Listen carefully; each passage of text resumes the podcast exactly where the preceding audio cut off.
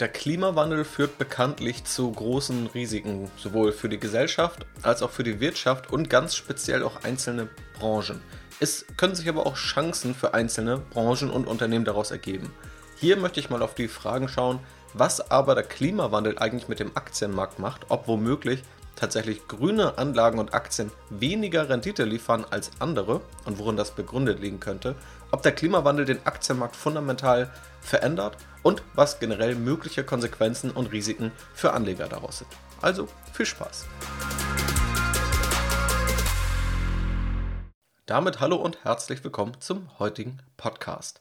Ich habe ja schon einige Male über das Thema nachhaltiges Investieren aus unterschiedlichen Gesichtspunkten gesprochen. Einmal generell, was dahinter steckt, dann aber auch, was die Auswirkungen eigentlich sind und ob man wirklich die Welt zu einer besseren Welt macht, wenn man nachhaltig investiert, was es dabei definitiv zu beachten gibt. Und vor nicht allzu langer Zeit habe ich auch mal im Podcast darüber gesprochen, was eigentlich hinter diesen ESG-Kriterien steckt und wie die auch auseinandergehen und wie die Erwartungshaltung von Anlegern dabei in meinen Augen nicht ganz erfüllt wird. Heute möchte ich jetzt einmal allgemein auf den Aktienmarkt schauen, die Frage, was jetzt der Klimawandel eigentlich mit dem Aktienmarkt macht und auch mal Thesen aufstellen, ganz speziell bezüglich grüner Unternehmen, grüner Aktien, was das jetzt eigentlich mit dem Risiko dieser Aktien macht oder auch mit der Rendite und auch den nicht grünen Aktien, also quasi den ja, eher Klimawandel fördernden Unternehmen, was es für Auswirkungen für diese geben könnte. Ausschlaggebend dafür ist auch, dass in fast jedem Jahresausblick oder wenn man sich einfach die großen Banken anschaut, ich habe auch gerade auf einen Ausblick von BlackRock geschaut, also dem ja, größten Vermögensverwalter der Welt, dass immer der Klimawandel eine zentrale Rolle spielt. Deshalb möchte ich aber mal etwas fundamentaler erklären und auch mal einige Studien aufzeigen, die das Ganze nämlich untersucht haben, was jetzt konkret die Auswirkungen davon auf den Aktienmarkt sind und was sie vielleicht auch nicht sind. Versetzen wir uns jetzt erstmal grundlegend in die Lage eines Unternehmens und fragen uns, was sind denn jetzt eigentlich konkrete Auswirkungen des Klimawandels auf das jeweilige Unternehmen. Variiert natürlich sehr stark, aber es gibt einfach generelle Entwicklungen. Zum einen, dass nachhaltigere Produkte stärker nachgefragt werden. Mehr Nachfrage kann also umsatzseitig irgendwo ein Vorteil sein. Umgekehrt kann es sein, dass eben nicht nachhaltige Produkte deutlich weniger nachgefragt werden. Dann könnte auch die Kostenseite für nicht nachhaltige Produkte steigen. Es gibt dann Dinge wie eine CO2-Steuer und wenn man eben besonders viel CO2 freisetzt bei der Produktion, dann steigt eben die Kostenseite entsprechend. Und andere Produkte, die womöglich dann nachhaltig produziert werden, könnten auch günstiger sein. Das heißt, sie könnten mehr nachgefragt werden, sie könnten aber auch günstiger werden. Das heißt, erstmal eine ja, fundamental gute Entwicklung für Unternehmen, die nachhaltig arbeiten und eine Benachteiligung in dem Sinne von nicht nachhaltigen Unternehmen. Auch Förderungen können da noch eine Rolle spielen, Subventionen, die vor allem natürlich dann nachhaltige Technologien treffen oder auch treffen sollen, das vielleicht nicht immer tun, aber prinzipiell werden nachhaltige Technologien gefördert, was sie dann irgendwo günstiger macht oder was ihnen zumindest gegenüber nicht geförderten Technologien einen Vorteil bringt. Also relativ gesehen werden hier nachhaltige Technologien bevorteilt. Wenn man sich hier beispielsweise die Automobilindustrie nimmt und die Elektromobilität dort wird gefördert, dann ist das eben die Technologie, die als nachhaltiger angesehen wird und die wird dann relativ gesehen zu allen anderen Technologien, dem Benziner, dem Diesel oder auch Wasserstoff, wenn Wasserstoff eben nicht entsprechend gefördert wird, wird eben die Elektromobilität relativ gesehen bevorteilt. Also wir sehen erstmal, fundamental gibt es Vorteile für nachhaltigere Unternehmen. Das wiederum wirkt sich und sollte sich natürlich auch auf Aktienwerte, Unternehmenswerte und damit auch Aktienpreise auswirken. Denn wenn Unternehmen jetzt etwas höhere Kosten haben und weniger Nachfrage, weil sie nicht nachhaltig arbeiten. Und andere Unternehmen, die nachhaltig arbeiten, kriegen etwas mehr Nachfrage und haben weniger Kosten. Dann spiegelt sich das entsprechend in den Unternehmenswerten wieder. Ich habe ja auch sozusagen das Discounted Cashflow Modell schon in der Serie im Podcast zur Aktienbewertung ausführlicher dargelegt und dann wird das eben auch relativ klar, ist aber glaube ich auch so definitiv nachvollziehbar. Die These ist aber auch, dass genau das eingepreist ist. Also, das ist jetzt ja keine Info, die es exklusiv in diesem Podcast gibt. Schön wär's. Aber das weiß der ganze Aktienmarkt und viele institutionelle Investoren. Sie sehen diesen Effekt. Sie sehen also, dass nachhaltige Unternehmen allein dadurch, dass sie nachhaltig sind, ein gewisses Wachstum haben und andere nicht nachhaltige Unternehmen dieses nicht haben. Das heißt, wir können davon ausgehen, dass es auch schon heute in den Aktienkursen drinsteckt, weil es ja immer um Erwartungen geht, die eingepreist sind.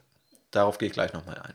Die aus Anlegersicht dann noch viel relevantere Frage ist, was sind jetzt eigentlich die Auswirkungen auf die Preise am Aktienmarkt? Also die bisherige Betrachtung hat sich ja nur auf die Fundamentalzahlen, also auf Umsatz und Kosten und daraus resultierend dann eben auch auf den Gewinn bezogen. Aber was macht es eigentlich mit den Preisen, mit den Aktienkursen am Aktienmarkt? Wie gehen eigentlich Anleger rational an Klimarisiken ran? Und auch dazu gibt es interessante Erkenntnisse. Es gibt ein grundlegendes Gesetz bei den Aktienmärkten. Wenn du mal in der Videoserie vor der Academy warst, die ist auch kostenlos, die verlinke ich auch in der Podcast-Beschreibung, dann lernst du dort eben die Gesetze der Aktienmärkte kennen und eins davon ist, dass Rendite und Risiko zusammenhängen. Du wirst nicht für alle Risiken bezahlt, es gibt aber einige Risiken, für die du definitiv bezahlt wirst und das sind eben die interessanten Risiken. Nehmen wir an, du stehst vor der Wahl zwischen dem Investieren in zwei Unternehmen und du schaust jetzt auf die fundamentale Entwicklung der Unternehmen und gehst davon aus, dass beide im Grunde die gleichen Zahlen erreichen werden. Also zwei identische Unternehmen, identisch rentabel. Du schaust dir dann aber die Risikoseite an. Das eine Unternehmen, alles ist identisch, aber das eine Unternehmen arbeitet komplett nachhaltig und das andere Unternehmen arbeitet gar nicht nachhaltig. Was macht das nun mit der Risikosicht? Für das nicht nachhaltige Unternehmen steigt das Risiko deutlich, denn aus dem Klimawandel resultieren logischerweise Risiken für nicht nachhaltige Unternehmen, die ich ja eben skizziert habe. Das bedeutet, wenn du jetzt vor dieser Investitionsentscheidung stehst und du sagst, okay, hier gibt es zweimal die gleiche Rendite zu holen, aber das eine Unternehmen, da es nicht nachhaltig ist, hat deutlich höhere Risiken, dann würdest du natürlich das Unternehmen nehmen, das nachhaltig arbeitet, weil es dort weniger Risiken gibt. So, und genau das ist dann eben die Effizienz des Marktes, die hier ins Spiel kommt. Wenn alle so handeln, wird der Preis des nachhaltigen Investments steigen und der Preis des nicht nachhaltigen Investments wird fallen, da Anleger eben dann im Zweifelsfall etwas weniger Risiko bevorzugen. Das passiert dann so lange, also das grüne Investment steigt etwas, das nicht grüne Investment fällt, bis Anleger das Gefühl haben, sie werden für das zusätzliche Klimarisiko angemessen entschädigt. Das bedeutet aber auch, wenn wir fundamental im Durchschnitt von der gleichen Entwicklung ausgehen und ein Unternehmen ist dann günstiger als das andere, dann muss das günstigere Unternehmen, also das mit den Klimarisiken, eine höhere erwartete Rendite liefern. Also wir haben dann letztendlich hier den Effekt, dass das riskantere Investment eine höhere erwartete Rendite liefert und das etwas sicherere Investment liefert eben auch weniger erwartete Rendite. Das ist die Effizienz des Marktes, die eben Risiken einpreist und die dazu führt, dass unterschiedliche Risiken auch zu unterschiedlichen Renditeerwartungen führen. Und das muss man ganz klar verstehen, denn wenn wir nun Klimawandel als ein Risiko betrachten, dann gilt, dass Unternehmen mit mehr Risiken tendenziell auch am Aktienmarkt eine höhere erwartete Rendite liefern sollten. Das ist natürlich vor dem Hintergrund besonders interessant, dass viele Anleger gerade Rendite suchen, wenn sie auf klimaneutrale oder klimapositive Aktienunternehmen schauen.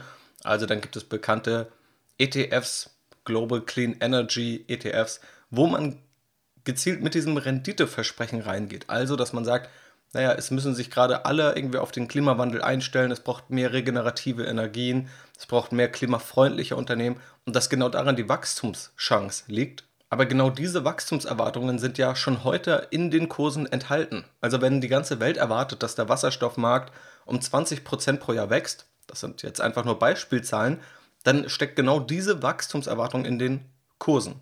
Und wenn der Markt dann nur, in Anführungszeichen, um 16% wächst, dann wächst er immer noch enorm stark, aber unter den Erwartungen, dann wird die Rendite daraus keine gute sein. Also das muss man wirklich gerade hier bei diesem Thema ziemlich stark differenzieren. Wachstum führt hier nicht automatisch zu mehr Rendite. Tendenziell, wenn wir mal davon ausgehen, dass gerade alle bekannten Informationen fair eingepreist sind, müssen wir davon ausgehen, dass grüne Anlagen tendenziell leicht weniger Rendite liefern. Natürlich kann man sich dann immer noch auf die Suche nach einzelnen Aktien machen, wo man der Meinung ist, da passt die Bewertung gerade nicht wirklich. Das ist natürlich völlig legitim. Das ist kein einfaches Spiel, aber das wäre eine Möglichkeit, wie man vorgehen kann. Und wenn man der Meinung ist, der Markt unterschätzt das total, also die Erwartungen sind viel zu niedrig und die Auswirkungen sind eigentlich immens höher, dann wäre das natürlich eine These, nach der man vorgehen könnte und wo dann tatsächlich mehr Rendite dabei herausspringen kann. Aber auch hier muss man ganz klar sagen, die Märkte und die Marktteilnehmer sind zumindest größtenteils nicht dumm. Wenn man jetzt sein persönliches Umfeld als Indikator dafür nimmt, wie sehr der Klimawandel in der Gesellschaft angekommen ist, dann ist es, glaube ich, ein ziemlich verzerrtes Bild.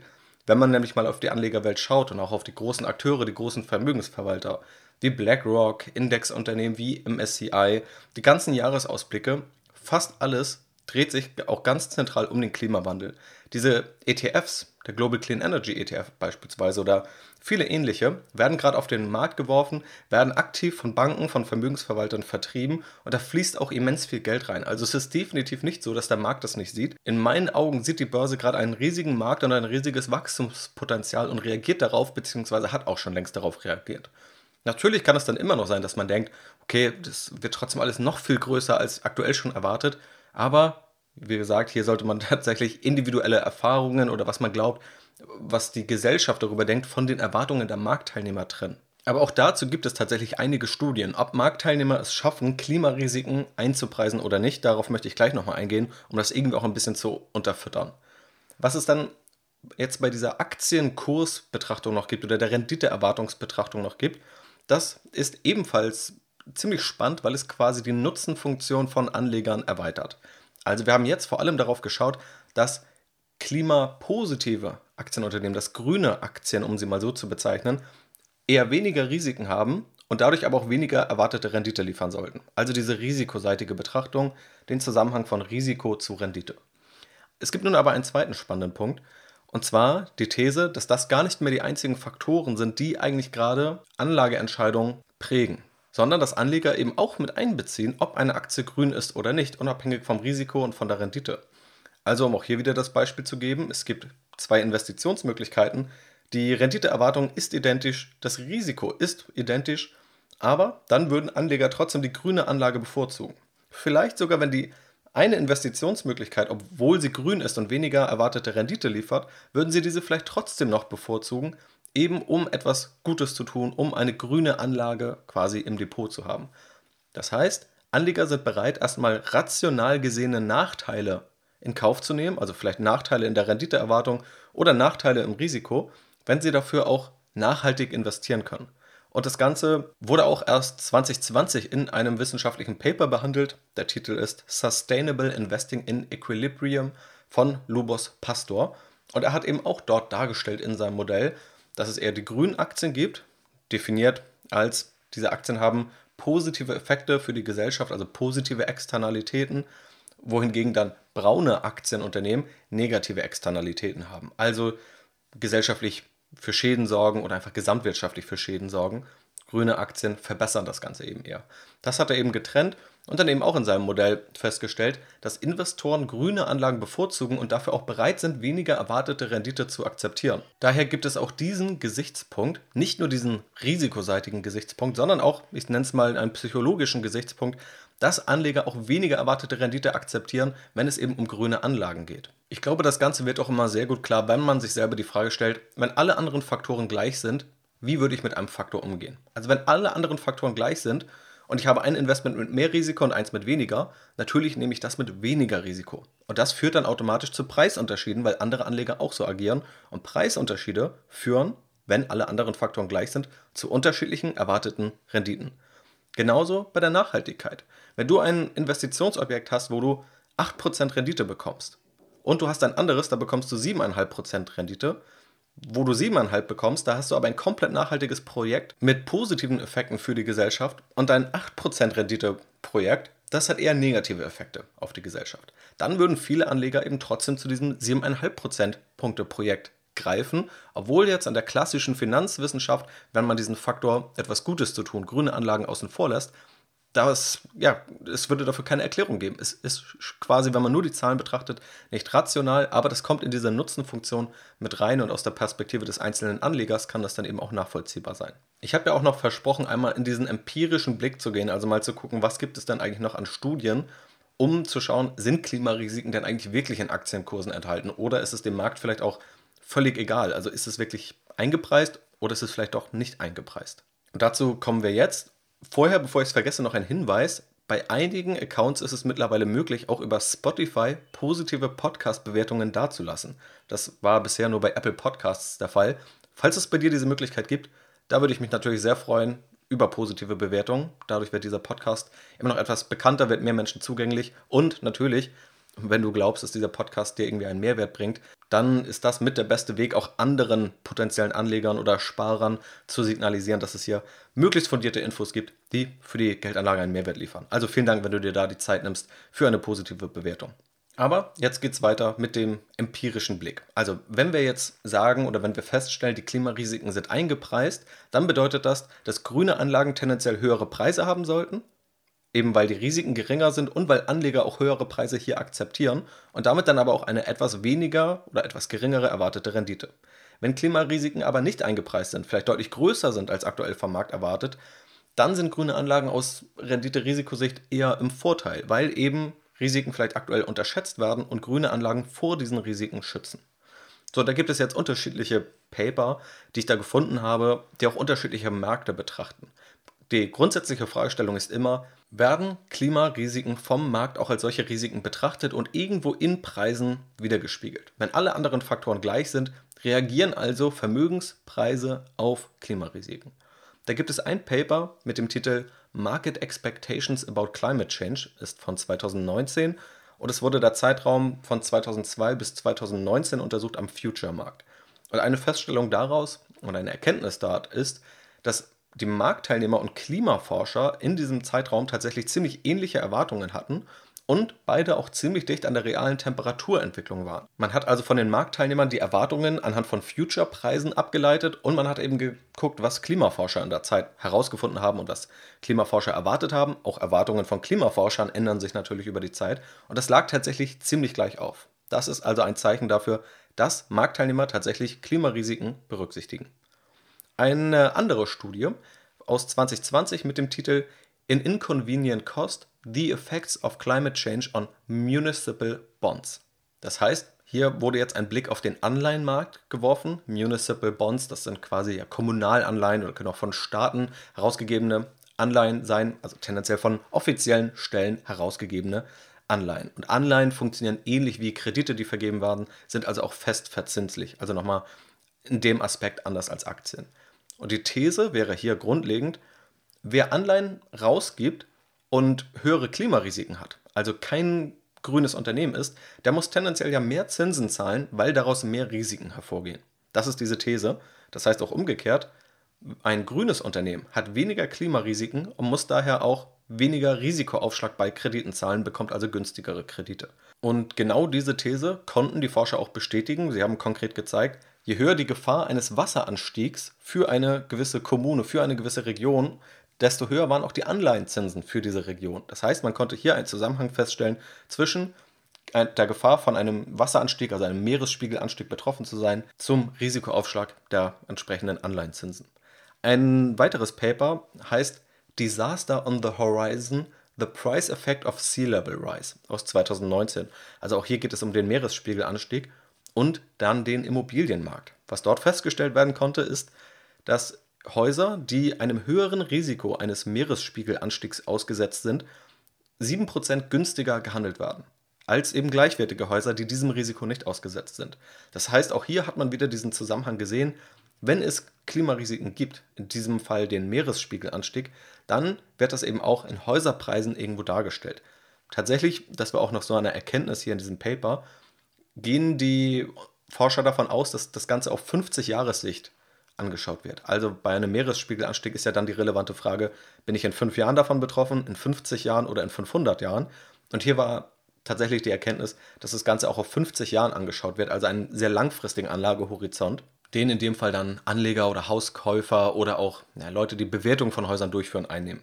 Und ein viertes Paper noch als Beispiel, wie gesagt, es gibt noch einige mehr, aber alle gehen tatsächlich in die ähnliche Richtung. Das vierte Paper heißt Environmental Externalities and Cost of Capital, ist aus 2015.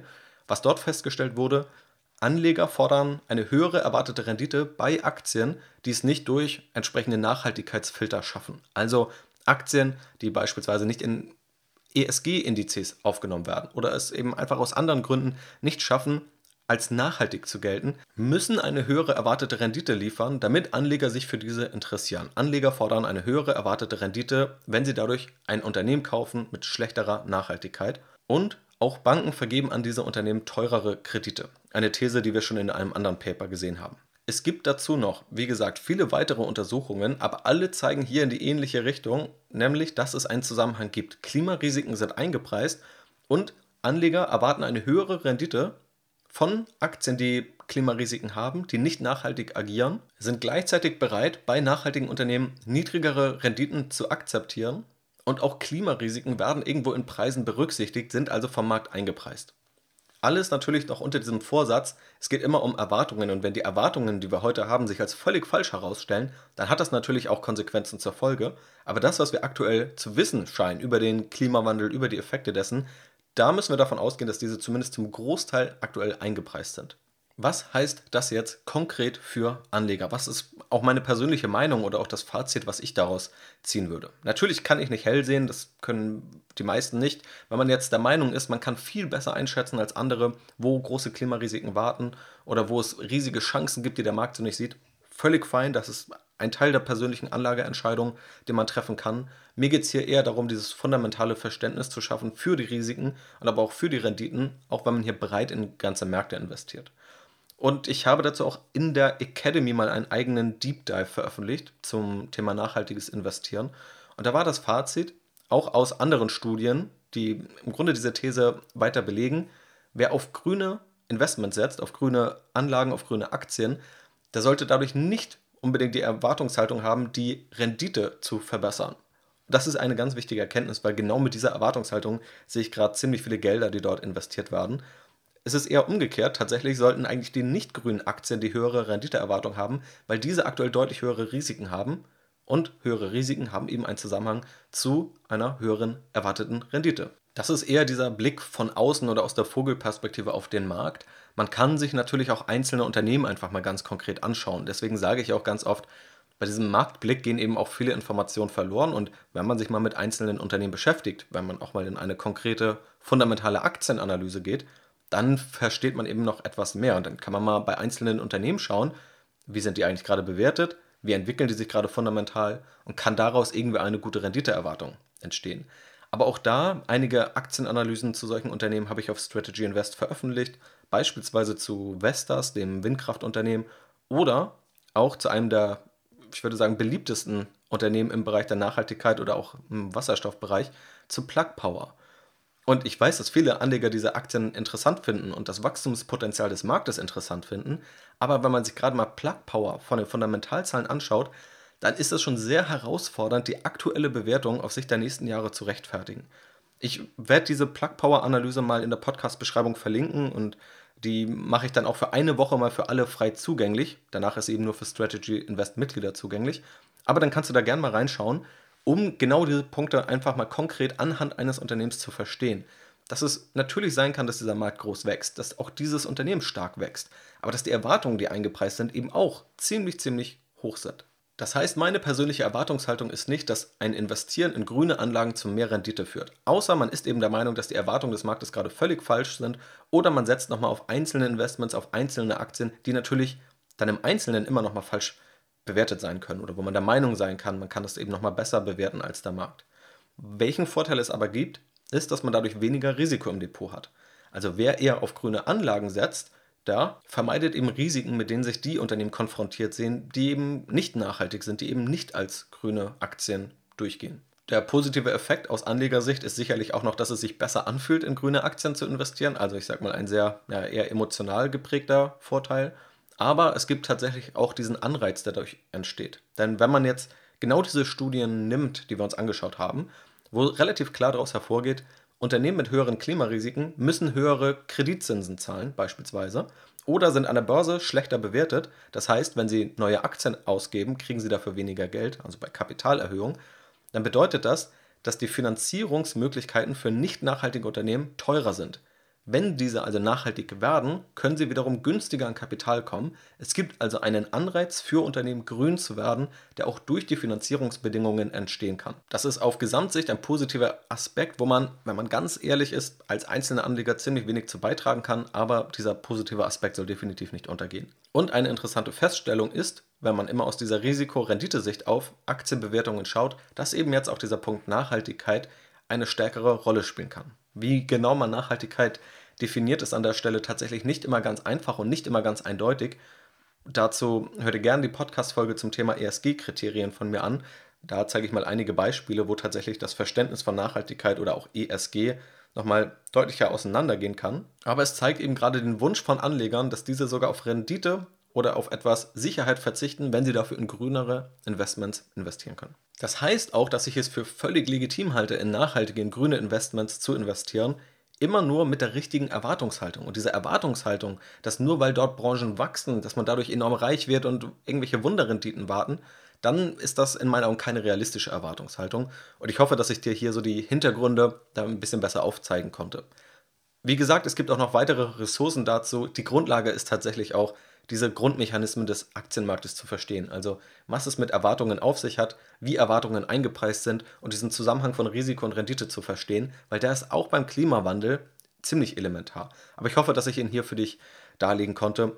Wie gesagt, weiterführende Links findest du in der Podcast-Beschreibung. Schau sie dir gerne an. Und natürlich auch gerne diese Plug Power Aktienanalyse, wenn dich mal interessiert, wie ich da beispielsweise rangehe ohne dass ich sage, das ist der einzig richtige Weg oder das ist die, das einzig richtige Ergebnis, was da drin steht. Aber ich glaube, da sind einige Punkte drin, gerade bei Plug Power, die eben zeigen, wie aus dieser Erwartungshaltung und einem großen Marktwachstum und großen Marktchancen nicht automatisch eine Top-Rendite-Erwartung für Anleger entsteht. Also, das ist, glaube ich, auch ein ziemlich interessanter Aspekt. Ich hoffe also, hier war einiges für dich dabei, hier waren einige Denkanstöße dabei und äh, dass du das Thema genauso spannend findest wie ich. Dieser Podcast und all diese Infos sind natürlich kostenlos. Wenn du mir etwas zurückgeben möchtest, dann würde ich mich sehr über eine positive Bewertung freuen. Ich habe es ja schon zwischendrin gesagt. Bisher war es eigentlich nur bei Apple Podcasts möglich. Jetzt scheint Spotify auch diese Funktion zu implementieren. Und ich selber finde es natürlich auch als Podcasthörer enorm hilfreich, wenn es Bewertungen gibt. Also sie zeigen ja einfach, was andere darüber denken, äh, was positive Aspekte eines Podcasts sind, vielleicht auch was negative Aspekte sind. Und wenn du mich irgendwie unterstützen möchtest und auch anderen Anlegern zeigen möchtest, warum du diesen Podcast hörst, dann lass mir da doch sehr gerne eine Bewertung da. Wie gesagt, nach meinem Wissensstand ist dieses Feature noch nicht bei allen freigeschaltet, aber wahrscheinlich wird es jetzt ausgerollt und wer es hat, der kann es natürlich sehr, sehr gerne nutzen. Da bin ich auf jeden Fall sehr für jede Bewertung dankbar. Ansonsten, falls du auch Fragen hast zu diesem Thema nachhaltiges Investieren, falls du noch Anregungen hast, vielleicht kennst du ja auch irgendeine wissenschaftliche Studie, die das Ganze noch sinnvoll ergänzt oder die vielleicht auch mal etwas Gegenteiliges zeigt, schick mir das auch gerne zu, einfach per Mail oder auf Instagram, dann sammle ich das gerne und gehe auch in einem QA darauf ein.